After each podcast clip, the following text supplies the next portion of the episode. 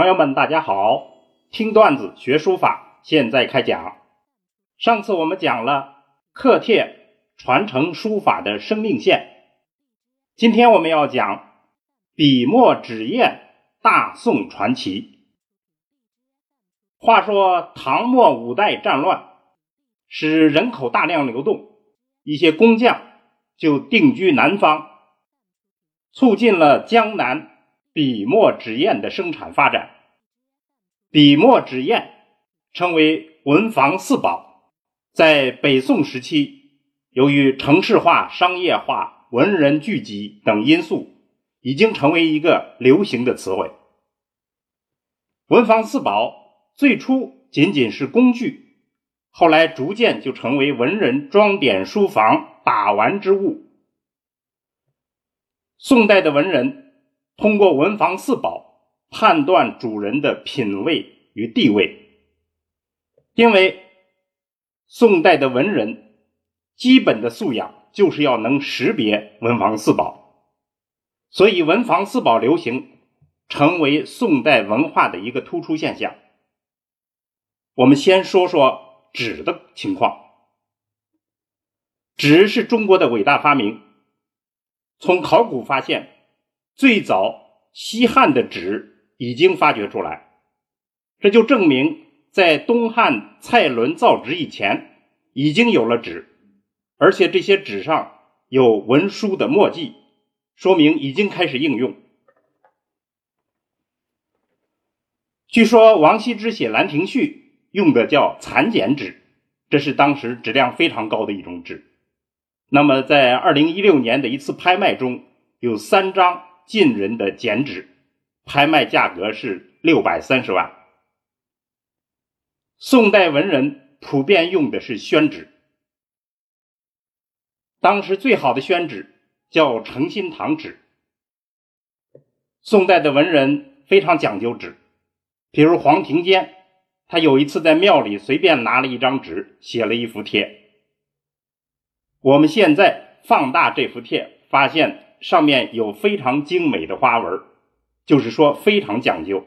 那么这幅帖就是松风阁帖。在宣纸之前，更流行的是麻纸。苏东坡就比较喜欢用麻纸，所以用麻纸写了很多作品。关于毛笔，我们现在发现，在甲骨文上已经有毛笔的痕迹。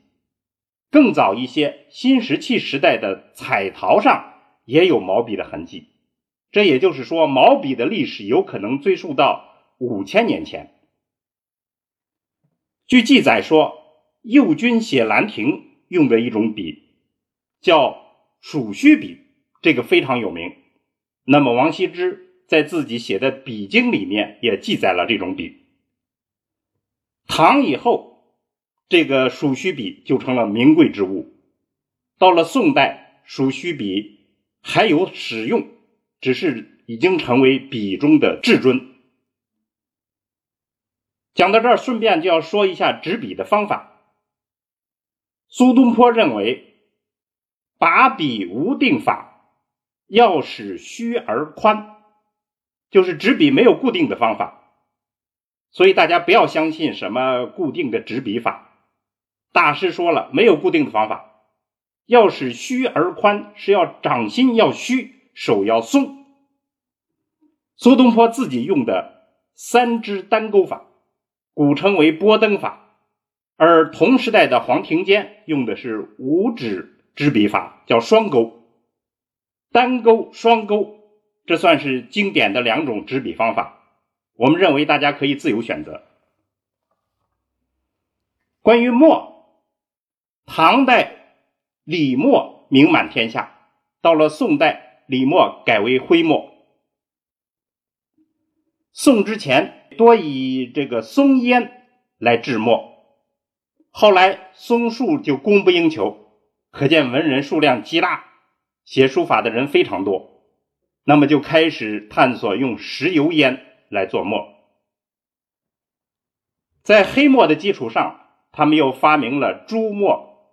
和白墨，据史料记载，宋代文人大量是自己制墨，譬如黄庭坚啊，这个苏东坡，他被贬到海南岛以后就自己制墨，而且因此而着了火。他在灰烬中发现了秘方，自己称叫海南松烟东坡法墨。苏轼喜欢浓墨，他要求墨湛湛如小儿一睛，就是说最好的墨就像小孩子的眼睛一样黑而亮。书法要求筋骨血肉兼备。字的血肉其实就是水墨的调节，血生于水，肉生于墨，水墨要调节得当。关于砚，我们现在对砚不是很重视，但是古人却说，文房四宝之首就是砚。我们现在已经发现，原始社会的遗迹中间竟然都有砚台，也就是说，中国使用砚台非常之早。宋代的文人活着的时候，可以说是终日不离砚，那么甚至死了以后，还有人要用砚来殉葬。米芾就是一个痴迷砚的人，他写了一部砚史，记载了二十六种砚台。都是名品，还有最宝贵的，他称为宝砚。米芾还提出来相石四法，就是鉴赏实验的四种方法。米芾的名作《紫金砚帖》，记得就是有一次苏东坡把他的紫金砚给借走了，后来不幸苏东坡不久去世了。去世以前，嘱咐自己的儿子说：“把这个砚要做来陪葬。”米芾听了以后，愣是把那个砚给要回来了，而且把这件事就写了一幅帖，叫《紫金砚帖》。这就是文人的趣事，痴迷知己。文房四宝之外，还有大量的文房用品。文房。是一个文人非常重要的地方，所以文人在这里头的讲究非常之多，我们这儿就不具体去讲。那么有一个有意思的事儿，就是他们给文房四宝笔墨纸砚都封了官职，笔封为中书君，墨封为黑松使者，纸封为白州刺史。